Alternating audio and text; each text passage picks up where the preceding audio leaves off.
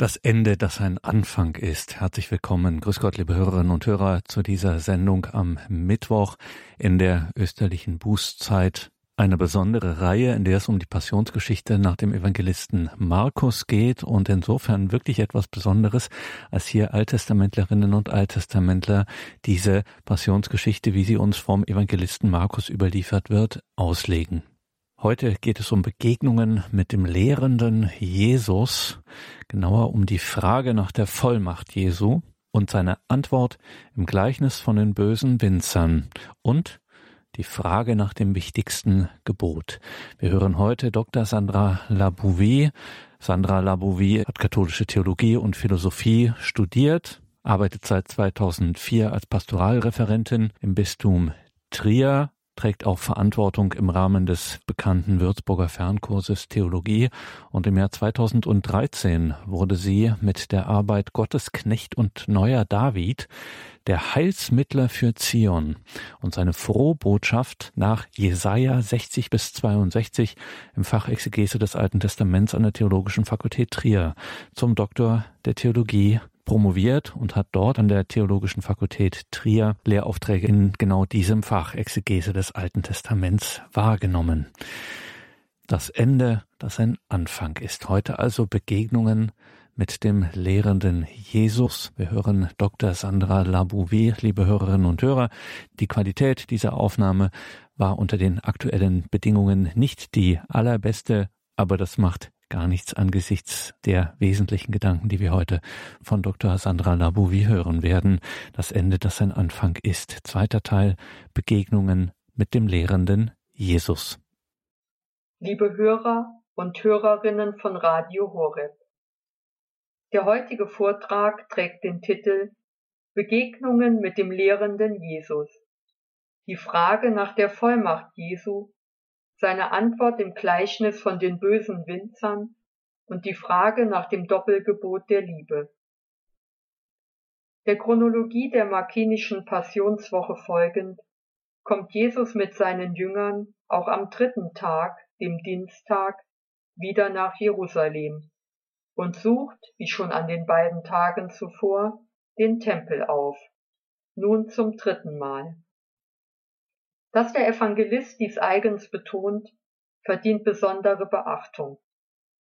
Hatte Jesus am ersten Tag den Tempel als Ort seines Wirkens in Besitz genommen und dort am zweiten Tag mit der Tempelreinigung eine prophetische Zeichenhandlung vollzogen, so steht nun die alles entscheidende und von seinen Gegnern an ihn gerichtete Frage nach seiner Vollmacht im Mittelpunkt. Sie kamen wieder nach Jerusalem. Als er im Tempel umherging, kamen die Hohepriester, die Schriftgelehrten und die Ältesten zu ihm und fragten ihn, in welcher Vollmacht tust du das? Wer hat dir diese Vollmacht gegeben, das zu tun? Markus 11, Vers 27 und 28. Das Umhergehen Jesu im Tempel und seine damit verbundene Lehrtätigkeit nehmen die Hohepriester, die Schriftgelehrten und die Ältesten, die zusammen den Hohen Rat bilden und somit die oberste jüdische Behörde repräsentieren, zum Anlass, ihn nach der Legitimität seines Tuns zu fragen. Dass Markus hier die vollständige Aufzählung der Fraktionen des Hohen Rates nennt, dient dazu, deren Auftritt einen offiziellen Rang zu geben und den amtlichen Charakter ihrer Rechenschaftsforderung hervorzuheben. Wie ihre Doppelfrage zu erkennen gibt, fordern sie Jesus zu einem klaren Bekenntnis hinsichtlich seines Sendungsbewusstseins heraus. Aus seinem Mund wollen sie eine Antwort hören, aufgrund welcher Autorität er derart eigenmächtig auftritt und wer ihn konkret dafür bevollmächtigt hat.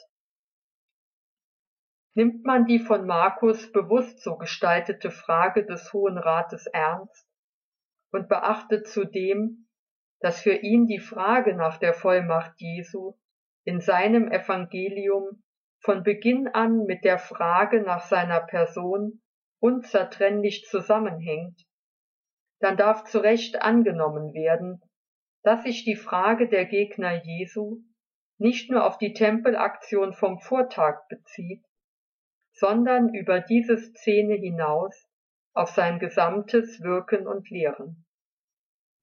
Die von Seiten der obersten jüdischen Behörde initiierte Befragung Jesu erhält somit bei Markus eine grundsätzliche Bedeutung.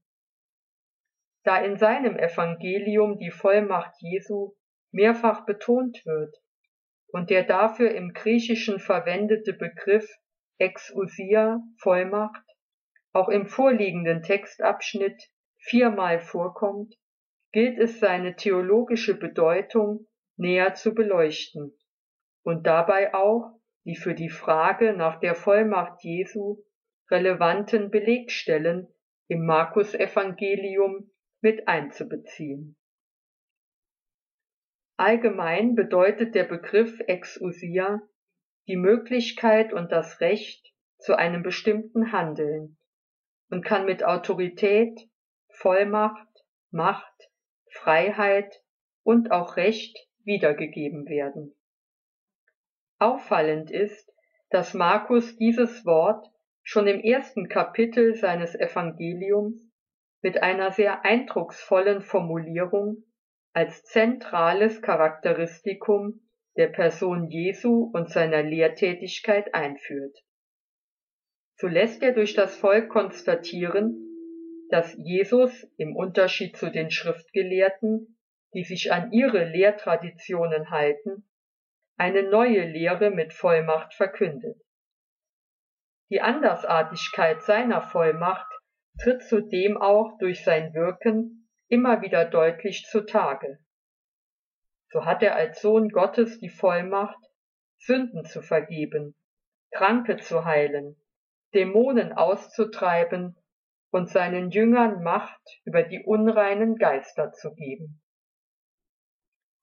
Dem Evangelisten ist es somit ein Anliegen hervorzuheben, dass Jesu Vollmacht sich deutlich von all jenen politischen und geistlichen Autoritäten abhebt, die bisher in Israel aufgetreten und bekannt sind. Das Besondere seiner Vollmacht ist, dass sie von seiner Person, seiner Verkündigung des anbrechenden Reiches Gottes und seinem Wirken nicht zu trennen und Ausdruck für die nur ihm zukommende überlegene göttliche Vollmacht ist da die offiziellen Vertreter des Judentums sich selbst jedoch als die Inhaber der ordentlichen und den Gott gründenden Autorität und als Hüter und Ausleger des mosaischen Gesetzes betrachten, stellen das Auftreten Jesu, seine Lehre und prophetischen Zeichenhandlungen für sie eine Provokation und vor allem eine unrechtmäßige Anmaßung dar. Nach ihrem Glauben und dem bisherigen Verlauf der Geschichte ihres Volkes können sie das Auftreten eines von Gott gesandten Propheten nicht grundsätzlich ausschließen. Klar ist für sie aber auch, wer für sich selbst autoritatives Auftreten und Reden im Namen Gottes beansprucht, muss sich ausweisen können, sonst ist er als ein falscher Prophet als ein Verführer und Aufwiegler des Volkes zu betrachten, dem man den Prozess machen muss. Berufen können sich die Opponenten Jesu dabei auf eine von Gott gegebene gesetzliche Vorschrift, nach der sie die Pflicht haben, jemanden, der als Prophet und Wundertäter auftritt, hinsichtlich seiner Ermächtigung, Rechtgläubigkeit und Jahwe-Treue zu überprüfen. Können Sie ihm nachweisen, dass er über keine Legitimation von Gott verfügt, muss er nach dem Gesetz mit dem Tod bestraft werden. Auf die Doppelfrage seiner Gegner antwortet Jesus mit einer Gegenfrage, deren Beantwortung für die prinzipielle Frage nach seiner Vollmacht bedeutsam ist. Jesus sagte zu ihnen, Ich will euch eine Frage stellen. Antwortet mir, dann werde ich euch sagen, in welcher Vollmacht ich das tue. Stammte die Taufe des Johannes vom Himmel oder von den Menschen? Antwortet mir. Markus 11, Vers 29 und 30. Anzunehmen, Jesus würde aus Vorsicht der ihm gestellten Frage ausweichen, weil die Ratsmitglieder ihn, wie auch an anderen Stellen, in eine Falle locken wollen und er Angst vor einer Auslieferung und Verurteilung hat, ist ebenso abwegig wie seine Gegenfrage lediglich als einen raffinierten Schachzug zu deuten und sie allein seiner besonderen dialektischen Fähigkeit zuzuschreiben. Hier gilt es vielmehr, den zutiefst theologischen Charakter und die Ernsthaftigkeit seiner Fragestellung zu erkennen. Jesus geht es darum, die Ratsmitglieder auf den Prüfstand zu stellen. Sie werden von ihm aufgerufen, mit Blick auf die Person Johannes des Täufers, der von Jesus selbst als einer der größten Propheten anerkannt wird und der von ihm vollzogenen Taufe, eine klare Position zu beziehen. Halten Sie ihn für einen wahren und somit von Gott gesandten und bevollmächtigten Propheten oder für einen falschen, der in menschlicher Selbstanmaßung die Taufe der Umkehr zur Vergebung der Sünden vollzieht? Beantworten Sie Jesus diese Frage, mit der Sie zugleich auch Auskunft darüber geben, wie sie ihre eigene Autorität verstehen, dann ist auch er bereit, ihnen Rechenschaft zu geben. Doch warum kommt Jesus, wenn er nach seiner Vollmacht gefragt wird, ausgerechnet auf die Taufe des Johannes zu sprechen? Hier ist es unerlässlich, sich mit der Frage zu beschäftigen, welche Bedeutung Johannes dem Täufer im gesamten Markus-Evangelium zukommt. Bereits im Eröffnungskapitel wird er als eine Gestalt eigener Bedeutung und Größe eingeführt, die in der Nachfolge der alttestamentlichen Propheten steht und in der Wüste die Menschen zur Umkehr aufruft. Diese sollen von ihren Sünden abkehren und sich wieder Gott zuwenden. Zeichenhafter Ausdruck dieser Umkehr die weit mehr als nur eine Sinnesänderung bedeutet, ist die Taufe, die als ganzheitliche Umkehr die Vergebung der Sünden bewirkt. Die eigentliche Aufgabe des Johannes besteht jedoch darin, dass er den ankündigt, der nach ihm kommt und der stärker ist als er, nämlich den verheißenen Messias. Um keinen Zweifel daran aufkommen zu lassen, mit wem dieser zu identifizieren ist, lässt der Evangelist im Anschluss an das Auftreten Johannes des Täufers die Taufe Jesu folgen, die unübersehbar zum göttlichen Offenbarungsgeschehen wird. Denn nachdem Jesus sich von seinem Wegbereiter im Jordan hat taufen lassen, bekennt Gott sich zu ihm als seinem geliebten Sohn, an dem er Wohlgefallen gefunden hat. Mit Blick auf Johannes den Täufer, der von Jesus einige Tage vor seinem Leiden im Zusammenhang mit der Frage nach seiner Vollmacht zum letzten Mal im Markus Evangelium genannt wird, ist festzuhalten, er erhält seine Rolle als Vorläufer Jesu bestätigt, weil sich die ungläubige Haltung Jesus gegenüber schon seiner Taufe gegenüber im Voraus ankündigte. So ist Johannes der Wegbereiter, der auch den Weg in die Passion für Jesus weist. Wie die Reaktion der Gegner Jesu erkennen lässt, bringt die Frage Jesu sie in große Verlegenheit. Da überlegten sie und sagten zueinander, wenn wir antworten vom Himmel, so wird er sagen, warum habt ihr ihm da nicht geglaubt? Sollen wir also antworten von den Menschen? Sie fürchteten sich aber vor den Leuten, denn alle hielten Johannes wirklich für einen Propheten. Markus 11, Vers 31 und 32. Die Überlegungen, die sie untereinander anstellen, bringen auf anschauliche Weise ihr unlösbares Dilemma zum Ausdruck. Würden sie zugeben, dass die Taufe des Johannes vom Himmel, also von Gott ist, dann würden sie sich, weil sie dem Umkehrruf des Johannes nicht gefolgt sind, selbst verurteilen. Jesus könnte sie des Unglaubens überführen und ihnen zu Recht den Vorwurf machen, dass es ihnen aufgrund ihrer fehlenden Bereitschaft, sich von Johannes taufen zu lassen, an aufrichtiger und ganzheitlicher Umkehr mangelt. Zugleich würden sie damit indirekt aber auch ihre ablehnende Haltung gegenüber Jesus unmissverständlich zum Ausdruck bringen, der von Johannes als der kommende Messias angekündigt worden ist. Aber auch die andere Antwortmöglichkeit können sie sich nicht zu eigen machen. Denn zu behaupten, die Johannistaufe stamme von den Menschen, würde sie die geistlichen Führer in einen Konflikt mit dem Volk bringen, das Johannes als wahren Boten Gottes anerkennt und sich von ihm im Jordan taufen lässt.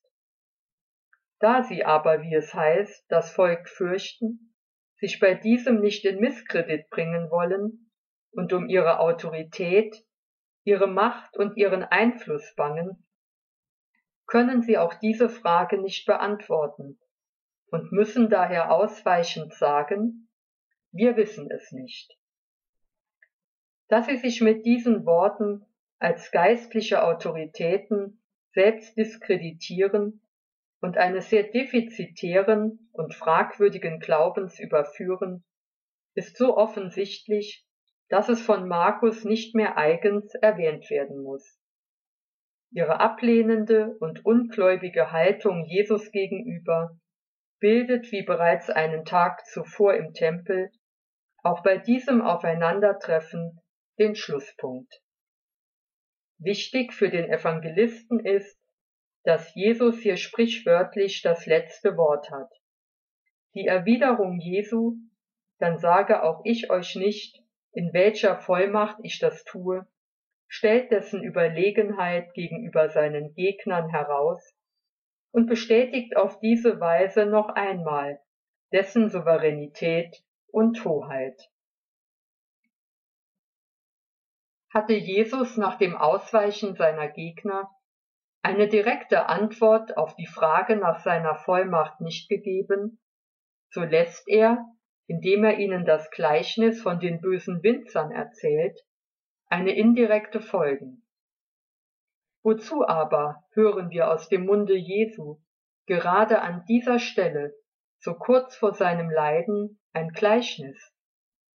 Warum wählt der Evangelist Markus hier wiederum die bereits aus Kapitel 4 seines Evangeliums bekannte Ausdrucksweise Jesus begann zu ihnen in Gleichnissen zu reden und erweckt so bei seinen Hörern die Erwartung, es würden mehrere Gleichnisse folgen, de facto hören sie dann aber nur dieses eine. Hier gilt es, sich zunächst die grundsätzliche Bedeutung der Gleichnisse Jesu vor Augen zu führen. Sie sprechen von der Gewissheit der schon jetzt mit dem Kommen Jesu anbrechenden Heilszeit und führen in das Zentrum seiner Verkündigung. Aber nicht nur. Damals wie heute fordern sie die Hörer heraus und zwingen sie dazu, auch zur Person Jesu und seiner Sendung Stellung zu beziehen.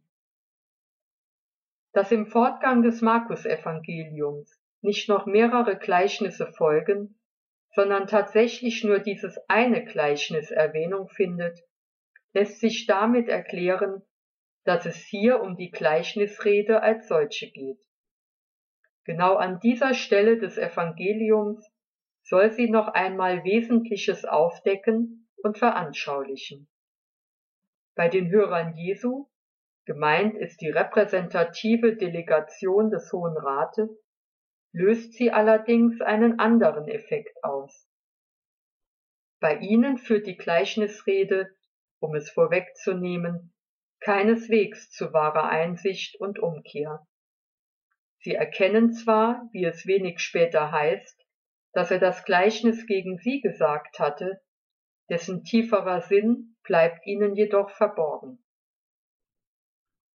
Das Gleichnis setzt in Markus 12, Vers 1 mit einer für das Land Palästina bekannten Handlung aus dem Bereich der Landwirtschaft ein. Ein Mann legte einen Weinberg an, zog ringsherum einen Zaun, hob eine Kälte aus und baute einen Turm. Dann verpachtete er den Weinberg an Winzer und reiste in ein anderes Land. Die drei für das Anlegen eines Weinbergs erwähnten notwendigen Akte, die Einzäunung des Weinbergs, das Ausheben einer Kelter und die Errichtung eines Turmes, weisen auf die hohe Einsatzbereitschaft eines zunächst nicht näher bezeichneten Mannes hin. Einen bibelkundigen Leser lassen diese Tätigkeiten an einen Vers aus dem Weinberglied im Buch Jesaja denken, das hier sicherlich Pate gestanden hat. Dort berichtet ein anonym bleibendes Ich über seinen Freund, einen Weinbergbesitzer, dass dieser keine Mühen scheut, seinen Weinberg zu bebauen und für dessen Ertrag und Sicherheit zu sorgen. Mit der damals üblichen Verpachtung des Weinbergs an einheimische Winzer und der sich daran anschließenden Abreise des Besitzers ins benachbarte Ausland endet die Exposition des Gleichnisses und die eigentliche Erzählung setzt ein. Als nun die Zeit dafür gekommen war, schickte er einen Knecht zu den Winzern, um bei ihnen seinen Anteil an den Früchten des Weinbergs holen zu lassen. Sie aber packten und prügelten ihn und jagten ihn mit leeren Händen fort. Darauf schickte er einen anderen Knecht zu ihnen, und ihn schlugen sie auf den Kopf und entehrten ihn. Als er einen dritten schickte, brachten sie ihn um. Ähnlich ging es vielen anderen. Die einen wurden geprügelt, die anderen umgebracht. Markus 12, Vers 2 bis 5. Die Sendung eines ersten Knechtes erfolgt zur Zeit der ersten Ernte und dient dazu, den Anteil an Früchten, der dem Besitzer zusteht, in Empfang zu nehmen. Doch statt des von den Pächtern zu entrichtenden Ernteertrags muss er Prügel einstecken und wird verjagt. Auch dem zweiten und dritten Knecht ergeht es nicht besser, sondern noch viel schlimmer. Beide werden Opfer maßloser Gewalt.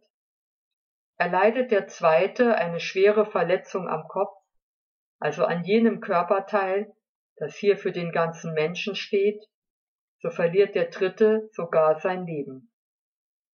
Genauso ergeht es anschließend auch den vielen anderen Knechten, die noch entsendet werden. Sie müssen entweder schwere Misshandlungen oder den Tod erleiden. Diese mit großer Sorgfalt gebotene stufenweise Steigerung der Brutalität der Pächter gegenüber den ersten drei Knechten, die sich dann in der summarischen Sendung einer Vielzahl von weiteren Knechten fortsetzt, ist in zweifacher Hinsicht von Bedeutung. Zum einen hebt Jesus auf diese Weise die nicht zu erwartende und grenzenlose Geduld und Langmut des Weinbergbesitzers hervor. Zum anderen kann er so die Widerspenstigkeit der Pächter und deren unmenschliches Verhalten dokumentieren. Nachdem keiner der bis zu diesem Zeitpunkt entsandten Knechte bei den Pächtern etwas ausrichten konnte, stellt sich die Frage, welche Möglichkeit dem Weinbergbesitzer jetzt noch bleibt, um an den ihm zustehenden Anteil zu kommen.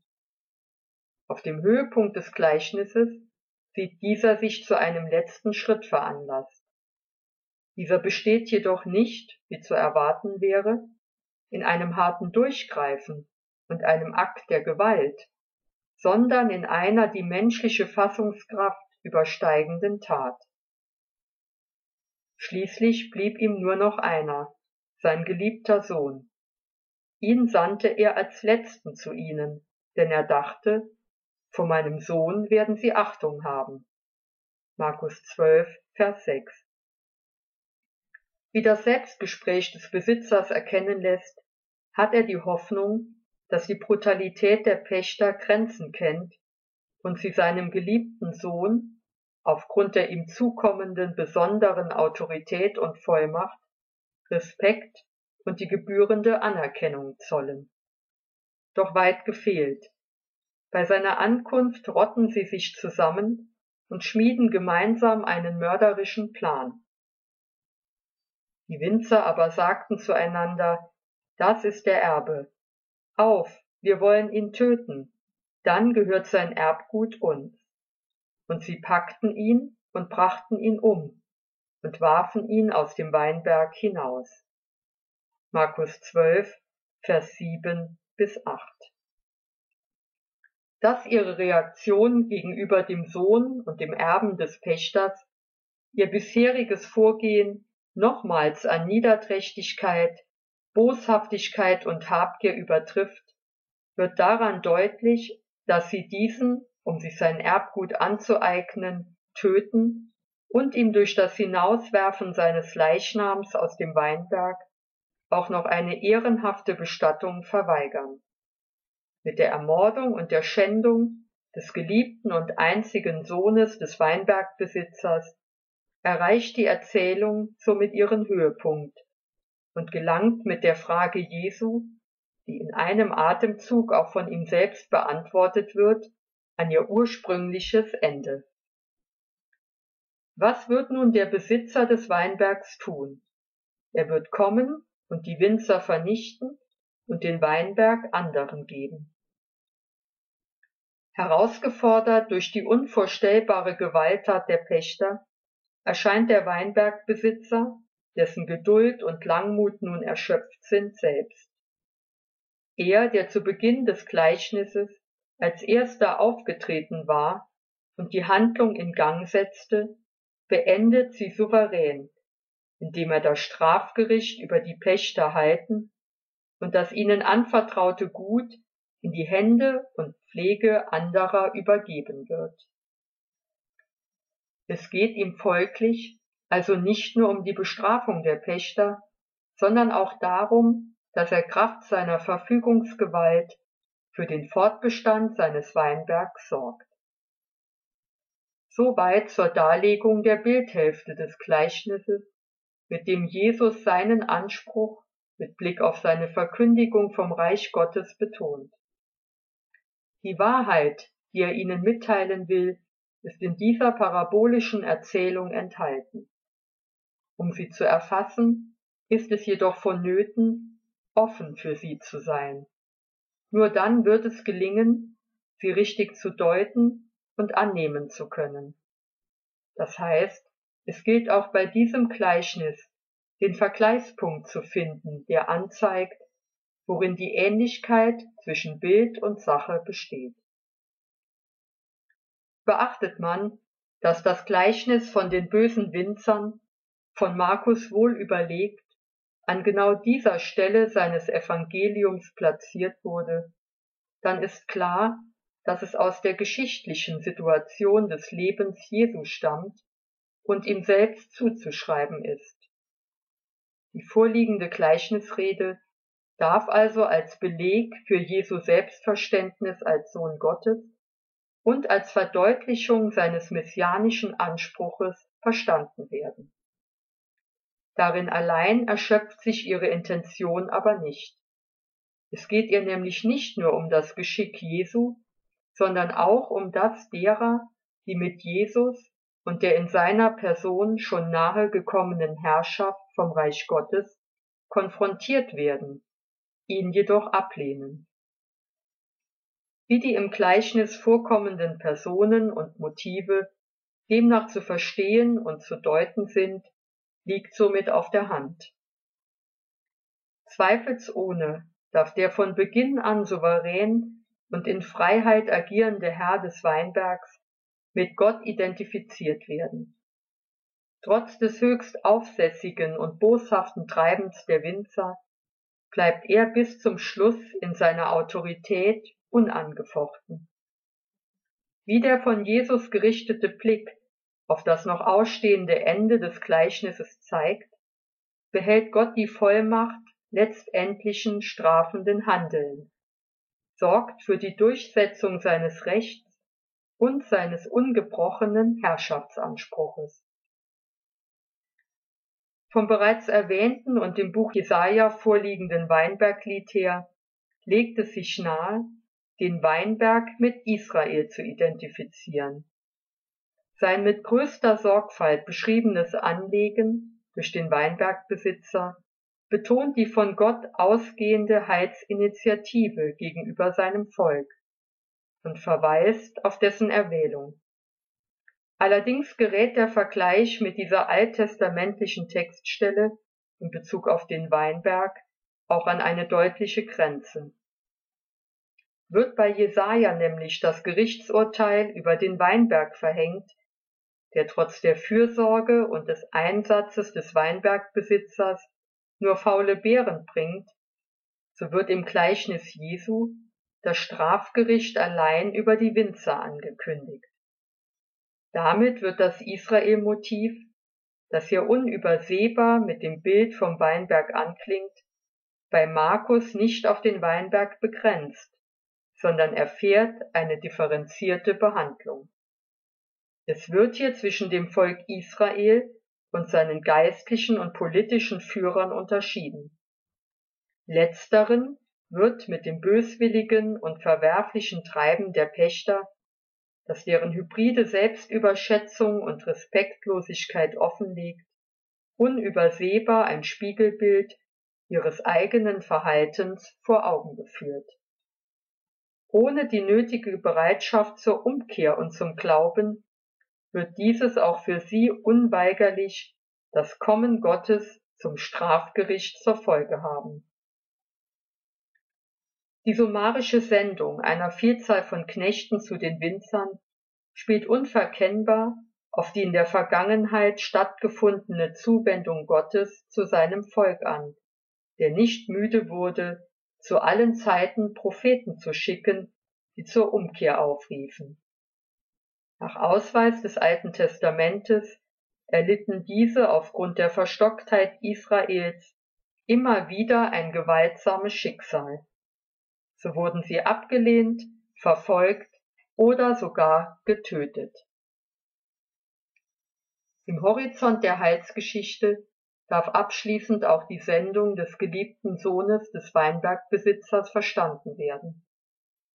Bedenkt man, dass im Alten Testament die Bezeichnung mein Sohn ein Ehrenprädikat darstellt, das einen besonderen Vollmachtsträger Gottes und eine herausragende endzeitliche Autorität bezeichnet, und dass im Kontext des Markus-Evangeliums diese formelhafte Wendung an zwei entscheidenden christologischen Stellen, nämlich bei der Taufe Jesu und wenig später bei seiner Verklärung begegnet, dann legt es sich nahe, das von Jesus erzählte Gleichnis durchaus als ein Passionsgleichnis und als eine andere Form seiner Leidens, Sterbens und Todesankündigung zu deuten. Dass es sich hierbei um einen hochbedeutsamen theologischen Text für das Selbst- und Sendungsbewusstsein Jesu sowie sein Todesverständnis handelt, unterstreicht Markus dadurch, dass er die Gleichnisrede Jesu mit einem Schriftzitat enden lässt. Habt ihr nicht das Schriftwort gelesen? Der Stein, den die Bauleute verworfen haben, er ist zum Eckstein geworden. Vom Herrn ist das geschehen, und es ist wunderbar in unseren Augen. Markus 12, Vers 10 und 11. Der hier nach dem eigentlichen Gleichnis folgende Doppelvers ist Bestandteil von Psalm 118, in dem ein einzelner Beter für die Errettung aus schwerer Not ein Danklied anstimmt. Mit Hilfe eines zur damaligen Zeit bekannten geflügelten Bildwortes verweist dieser auf seine neu gewonnene Stellung, die mit der eines im Fundament eingelassenen Eck bzw. eines krönenden Schlusssteines in einem Bauwerk vergleichbar ist. Zudem beglaubigt er damit auch die nur von Jahwe allein herbeigeführte Wende zum Heil, die dessen unüberbietbare Führungs- und Rettermacht an Israel zum Ausdruck bringt. Indem Jesus seine Zuhörer mit dem Schriftwort aus Psalm 118 konfrontiert, präsentiert er sich ihnen als der von den Bauleuten, sprich den Führern Israels, verworfene Stein, der aber von Gott zum Eckstein erhoben wird. Auf diese Weise überschreitet er den Rahmen des Gleichnisses und verweist unmissverständlich auf das endgültige Gelingen seiner Sendung hin, die paradoxerweise in seinem Kreuzestod zur Erfüllung kommt. Daraufhin hätten sie Jesus gern verhaften lassen, aber sie fürchteten die Menge, denn sie hatten gemerkt, dass er mit diesem Gleichnis sie meinte. Da ließen sie ihn stehen und gingen weg. Markus 12, Vers 12. Auf die Gleichnisrede Jesu reagieren seine Gegner zwiespältig. Einerseits würden sie ihren unliebsamen Kontrahenten gern aus dem Weg räumen, da sie dessen Worte sehr wohl als eine gegen sie gerichtete Anklage verstanden haben. Andererseits nehmen sie von ihrem konkreten Vorhaben zum jetzigen Zeitpunkt wegen der Beliebtheit Jesu beim Volk weiterhin Abstand. Indem sie sich am Ende dieser Szene von Jesus entfernen, geben sie zu erkennen, dass sie aufgrund ihres fehlenden Glaubens an Jesus und seine Botschaft nicht gewillt sind, seinen Vollmachtsanspruch anzuerkennen. Vielmehr verhärtet sich nur ihre böswillige Haltung und die Verstocktheit ihres Herzens. In Bezug auf Jesus gelingt es dem Evangelisten, wie bereits in der Szene zuvor, ein weiteres Mal, dessen Vollmachtsanspruch auf eindrucksvolle Weise zu unterstreichen. Nachdem Jesus seine Gleichnisrede beendet hat und seine Gegner ihn daraufhin wiederum ohne Erfolg in einem Streitgespräch über die kaiserliche Steuer und die Auferstehung der Toten versucht haben, in eine Falle zu locken, wendet sich abschließend ein Einzelner aus der Gruppe der Schriftgelehrten an ihn. Im Unterschied zu den Fragestellern vor ihm tritt er Jesus ohne versucherische Absicht und ohne böse Gesinnung entgegen. Ein Schriftgelehrter hatte ihrem Streit zugehört, und da er bemerkt hatte, wie trefflich Jesus ihnen antwortete, ging er zu ihm hin und fragte ihn, welches Gebot ist das erste von allen? Markus 12, Vers 28. Mit seiner Frage nach dem ersten Gebot von allen eröffnet dieser ein Lehrgespräch. Innerhalb der Reihe von Gesprächen in den Kapiteln 11 und 12 des Markus-Evangeliums setzt dieses einen besonderen Akzent, denn es durchbricht das bewusst vom Evangelisten geschlossene Bild vom Gegensatz zwischen Jesus und seinen Gegnern. Wie die nähere Kennzeichnung dieses Schriftgelehrten verrät, ist er aufgeschlossen für die zuvor gehörte Lehre Jesu und weiß sie hinsichtlich ihres besonderen theologischen Stellenwertes in der rechten Weise zu interpretieren. Doch wie ist seine an Jesus gerichtete Frage nach dem ersten aller Gebote zu verstehen? Geht es dem Schriftgelehrten um die Frage nach einer Summe des Gesetzes und einem alle Einzelgebote umgreifenden Hauptgebot in der Torah? Dem jüdischen Glauben zufolge gelten grundsätzlich alle Gebote des mosaischen Gesetzes als von Gott gegeben. Ohne Ausnahme ist jedes einzelne von ihnen als verbindlich und gleichwertig zu betrachten. Auch wenn es also prinzipiell keine abgestufte Ordnung zwischen den einzelnen Geboten gibt, sondern diese je nach konkreten Umständen zu erfüllen sind, kommt es umso mehr auf das innere Prinzip ihrer Erfüllung an. Die hier von dem Schriftgelehrten aufgeworfene Frage nach dem ersten Gebot von allen wird somit zur Frage nach der Seele aller Gebotserfüllung. Aus ihr spricht förmlich das leidenschaftliche Suchen all jener Glieder des Volkes nach dem bestmöglichen Weg, auf dem man, trotz menschlicher Schwäche und Unzulänglichkeit, den Willen Gottes im täglichen Leben erfüllen und das Heil erreichen kann. Geradezu klassisch jüdisch und mit einer souveränen Sicherheit gibt ihm Jesus zur Antwort, das erste ist, höre Israel, der Herr unser Gott ist der einzige Herr. Darum sollst du den Herrn deinen Gott lieben mit ganzem Herzen und ganzer Seele, mit deinem ganzen Denken und mit deiner ganzen Kraft.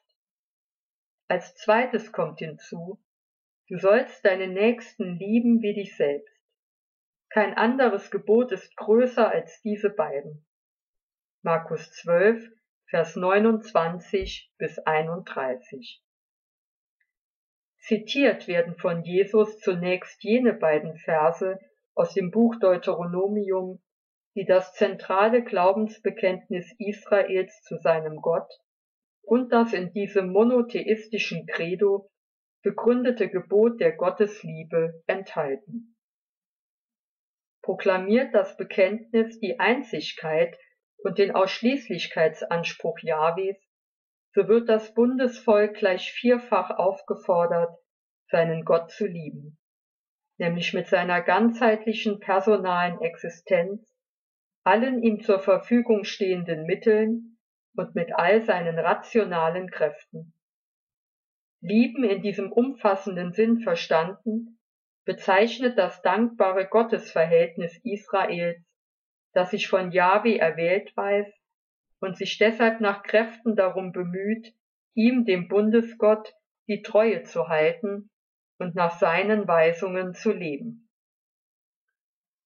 Da Gott sich in der Geschichte stets als der erweist, der nicht nur Liebe schenkt, sondern selbst die Liebe ist, stellt das Gebot, ihn zu lieben, deshalb in erster Linie nicht ein Müssen, sondern vielmehr ein Dürfen und Können dar, das allein Gott verdankt ist. Folglich ist das Gebot der Gottesliebe nicht als eines unter vielen zu betrachten, sondern vielmehr als das alles entscheidende Gebot, durch das alle anderen erst ihren Grund und ihr Ziel finden. Bemerkenswert und für die Hörer damals wie heute sicherlich überraschend ist, dass Jesus, lediglich befragt nach dem ersten Gebot, auch ein zweites nennt, und zwar in der Gestalt des Gebotes der Nächstenliebe, wie es im Buch Levitikus in Kapitel 19, Vers 18 vorliegt. Dort werden mit ihm alle vorangehenden Anweisungen zum sozialen Verhalten in Israel zusammengefasst, so dass es zu Recht als deren Aufgipfelung verstanden werden darf. Wie aber ist dieses zweite Gebot das von Jesus dem Ersten nachgeordnet, zugleich aber mit ihm parallelisiert wird, zu erklären. Warum ist Jesus sowohl an der Unterscheidung als auch an der Einheit beider gelegen? Und worin liegt die grundsätzliche Bedeutung dieses von ihm formulierten Doppelgebotes? Ein Blick in das Alte Testament verrät, dass auch der jüdischen Tradition die Gebote der Gottes- und Nächstenliebe, die beide in der Tora zu finden sind und explizit als Gottes eigene Worte vorgestellt werden, als Zusammenfassung des Gesetzes nicht unbekannt sind, jedoch werden beide getrennt voneinander überliefert. Bezogen auf das Gemeinschaftsleben wird als Nächster zunächst der Volksangehörige und Stammesgenosse betrachtet. Ihm schuldete man aus Verbundenheit, Unterstützung, Rücksicht und Gerechtigkeit. Das Ethos der Liebe gilt zudem auch dem Fremden, der im eigenen Land ansässig geworden ist. Indem Jesus diese beiden Gebote zu dem einen Hauptgebot zusammenordnet, bringt er wahrlich etwas Neues in die Welt. In seiner Person und seinem Wirken hat er das Doppelgebot der Liebe beispielhaft, radikal und auf unüberbietbare Weise verwirklicht und deutlich werden lassen, dass Totalhingabe an Gott und Totalhingabe an den Nächsten untrennbar zusammengehören. Wer also das Gebot der Gottesliebe erfüllen will, kann dies nicht ohne das Gebot der Nächstenliebe und umgekehrt. Auch wenn im Markus-Evangelium der Nächste im Doppelgebot nicht näher definiert wird, so lässt Jesus selbst mit Blick auf seine Sendung als Versöhner und Erlöser und in seiner Zuwendung besonders zu den Kranken und Sündern keinen Zweifel daran, dass er den Begriff des Nächsten ausnahmslos auf alle Menschen ausdehnt. Mit seiner abschließenden Bemerkung, dass kein anderes Gebot größer ist als diese beiden, unterstreicht er noch einmal die unlösliche Verknüpfung von Gottes und Nächstenliebe und macht sie zum Auslegungsmaßstab für alle anderen. Auf das belehrende Wort Jesu reagiert der Schriftgelehrte mit Lob, Anerkennung und Zustimmung und präsentiert sich, Jesus mit Meister ansprechend, wie ein gelehriger Schüler. Da sagte der Schriftgelehrte zu ihm, Sehr gut, Meister, ganz richtig hast du gesagt. Er allein ist der Herr, und es gibt keinen anderen außer ihm, und ihn mit ganzem Herzen, ganzem Verstand und ganzer Kraft zu lieben und den Nächsten zu lieben wie sich selbst, ist weit mehr als alle Brandopfer und anderen Opfer. Markus 12, Vers 32 und 33. Bemerkenswert an seiner Reaktion ist, dass er die Antwort Jesu, die er zunächst sinngemäß und etwas verkürzend wiederholt, noch kommentiert. Zunächst die Einzigkeit Gottes betonend, übernimmt er die Verbindung der beiden Liebesgebote von Jesus und stellt ihre Erfüllung allen Brandopfern und anderen Opfern als überlegen gegenüber. Diese kritische Relativierung der Tempelopfer durch die höhere Verbindlichkeit von Gottes und Nächstenliebe erinnert an die bereits von den alttestamentlichen Propheten geübte Opferkritik. Mit der von dem Schriftgelehrten vorgenommenen Zurückstellung der Opfer gegenüber dem Anspruch des Liebesgebotes erfolgt der deutliche Hinweis, dass nicht die vom Gesetz verbindlich vorgeschriebenen und dargebrachten Opfer als solche schon das Verhältnis zu Gott bestimmen, sondern die in der Liebe zu Gott und zum Nächsten sichtbar werdende Aufmerksamkeit für den eigentlichen Willen Gottes.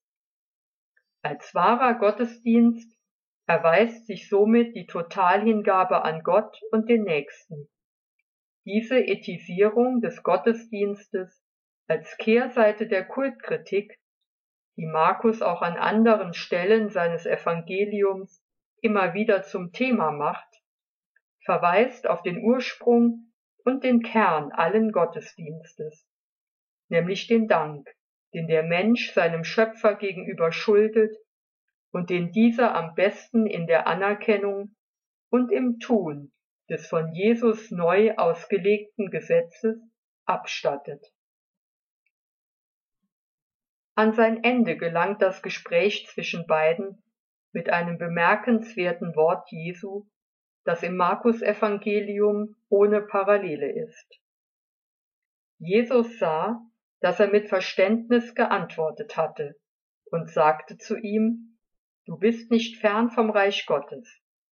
Und keiner wagte mehr, Jesus eine Frage zu stellen.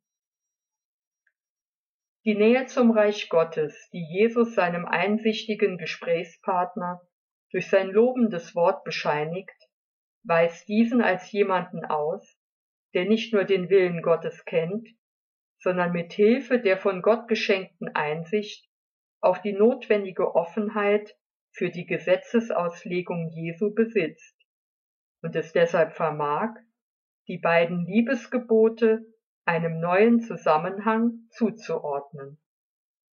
Dieser ist nicht mehr vom mosaischen Gesetz als solchem bestimmt, sondern vielmehr von der endzeitlichen Herrschaft Gottes, die mit der Person und dem Auftreten Jesu bereits angebrochen ist. Mit der abschließenden Bemerkung, dass keiner der Anwesenden es mehr wagte, Jesus eine Frage zu stellen, zieht Markus einen Schlussstrich unter alle vorangegangenen Streitgespräche. Er präsentiert Jesus als souveränen, unübertrefflichen Lehrer, der der Wahrheit gemäß spricht und dessen Rechtgläubigkeit von Seiten seines Gesprächspartners bezeugt wird.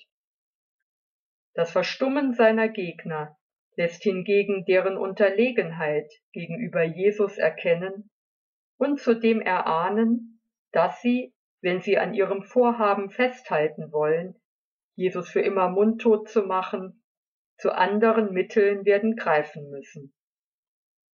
Zunächst sind sie jedoch von jemandem aus ihren eigenen Reihen, dem sie hier in der Sache nicht widersprechen können, in ihrem Vorhaben gebremst und auch hinsichtlich ihrer verstockten und böswilligen Haltung Jesus gegenüber überführt worden.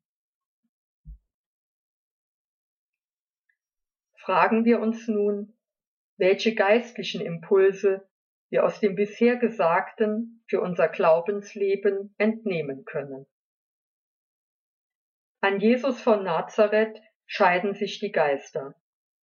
Dies wird im Markus-Evangelium auf dem Höhepunkt der Kapitelfolge 11 bis 12, die die messianische Vollmacht Jesu zum Thema hat und in der dieser seine Autorität in der Auslegung der Torah und des Gotteswillens unter Beweis stellt, noch einmal in besonderer Weise deutlich.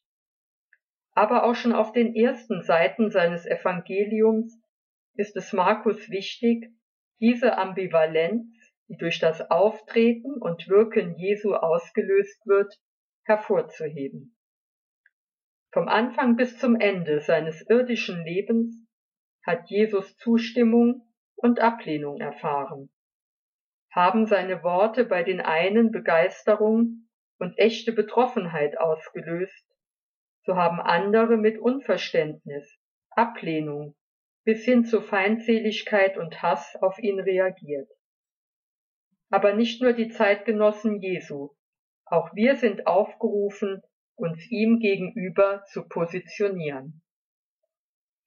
Die Frage Jesu, ihr aber für wen haltet ihr mich, die dieser im Markus-Evangelium auf dem Weg nach Jerusalem an seine Jünger richtet, hat bis heute nichts von ihrer Aktualität verloren da in ihr sozusagen das Herz des christlichen Glaubens pulsiert, ist und bleibt sie die alles entscheidende Frage, die es deshalb von jedem Einzelnen persönlich zu beantworten gilt. Wer also ist dieser Jesus von Nazareth für uns? Wenn wir ihm und seiner Botschaft nicht ablehnend gegenüberstehen, dann stellt sich folgende Frage. Betrachten wir ihn lediglich als einen wort- und wirkmächtigen Propheten, eine faszinierende Gestalt der Geschichte und einen besonders inspirierten und charismatischen Menschen? Wäre dies der Fall, dann würden wir ihm seine Einmaligkeit und Einzigartigkeit absprechen, die in erster Linie in seinem Verhältnis zu Gott zu finden ist, mit dem er, wie er selbst sagt, eins ist. Oder können wir uns das Messiasbekenntnis des Petrus zu eigen machen und glauben, dass Jesus der Sohn Gottes ist, in dem Gott sich ein für allemal, einzigartig, endgültig und unüberbietbar geoffenbart hat? Wenn wir dieses Bekenntnis, das der Dreh- und Angelpunkt des Christlichen überhaupt ist, ablegen können, dann hat dies auch Konsequenzen für unser Leben. Denn jeder, der anerkennt, dass Jesus der Christus und der von Gott gesandte Sohn ist, entscheidet sich bewusst dafür, nicht mehr nach seinen eigenen Vorstellungen, sondern nach dem Wort und dem Willen Gottes zu leben. Dies gilt auch für die Gemeinschaft der Gläubigen, die Kirche. Wenn sie wirklich Kirche im Sinne Jesu Christi sein will und sich nicht als eine Art Verein zur Bedienung religiöser Bedürfnisse versteht, dann kann und darf es auch für sie nur einen geben, der für sie die wahre und letzte Autorität ist. Jesus Christus. Aus seiner Vollmacht ist sie entstanden, und an ihn und sein Wort bleibt sie auch gebunden. Für alle, die ein Amt in der Kirche ausüben und zu einem besonderen Dienst berufen sind, bedeutet das, dass sie gerade nicht sich selbst oder den jeweiligen Zeitgeist verkünden, sondern stets Jesus Christus als den Herrn. Was Jesus einmalig und einzigartig macht, ist, dass sich seine Person und seine Botschaft nicht voneinander trennen lassen. In ihm und durch ihn ereignet sich auf unüberbietbare Weise die Liebe und das Erbarmen des dem Menschen zugewandten Gottes. Die Hauptaufgabe seiner Sendung ist es daher, Gott und sein Reich zu offenbaren und denen, die seinen Ruf in die Nachfolge bejahen, Anteil an seiner Vollmacht zu geben, damit auch sie das Evangelium Gottes wortmächtig und tatkräftig verkünden können. Entscheidend ist, dass die Teilhabe an der Sendung Jesu immer auch die eigene Haltung und den Lebensstil bestimmen muss. Konkret geht es also darum, sich wie Jesus ganz der Liebe zu Gott und dem Nächsten zu verschreiben und sein Leben als Dienst an Gott und dem Nächsten zu verstehen. Erweist sich die Liebe zu Gott darin, ihn als den einen und einzigen Gott anzuerkennen, ihm in allem die Ehre zu geben und seinen Willen zu tun, so ist für die Nächstenliebe kennzeichnend, dass sie den Nächsten als Ebenbild Gottes sieht und sich ihm zuwendet. Das von Jesus mit Vollmacht verkündete Doppelgebot in der Einheit von Gottes und Nächstenliebe beansprucht den Menschen, der es hört und der gewillt ist, es zu erfüllen, in radikaler und umfassender Weise. Zu verstehen ist diese Liebe jedoch nicht als eine heroische Leistung des Menschen, sondern immer als dessen Antwort auf die ihm zuvor zuteil gewordene, grenzenlose und unverdiente Liebe Gottes. Allein von dieser lebt er, und diese ist es auch, die er, wie sein Lehrmeister Jesus, der selber das beste Beispiel der Nächstenliebe ist, an andere Menschen weitergeben soll.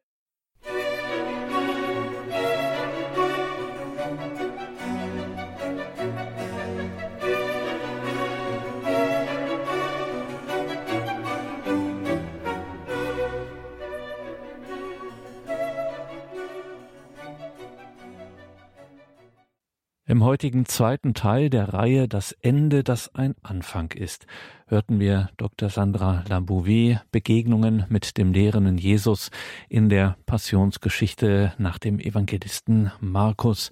Da schauen wir ja immer am Mittwochabend hinein, beziehungsweise hören hier Alttestamentlerinnen und Alttestamentler, die sich der Passionsgeschichte nach Markus hier exegetisch nähern, das heißt diesen Passionsbericht für uns fundiert auslegen.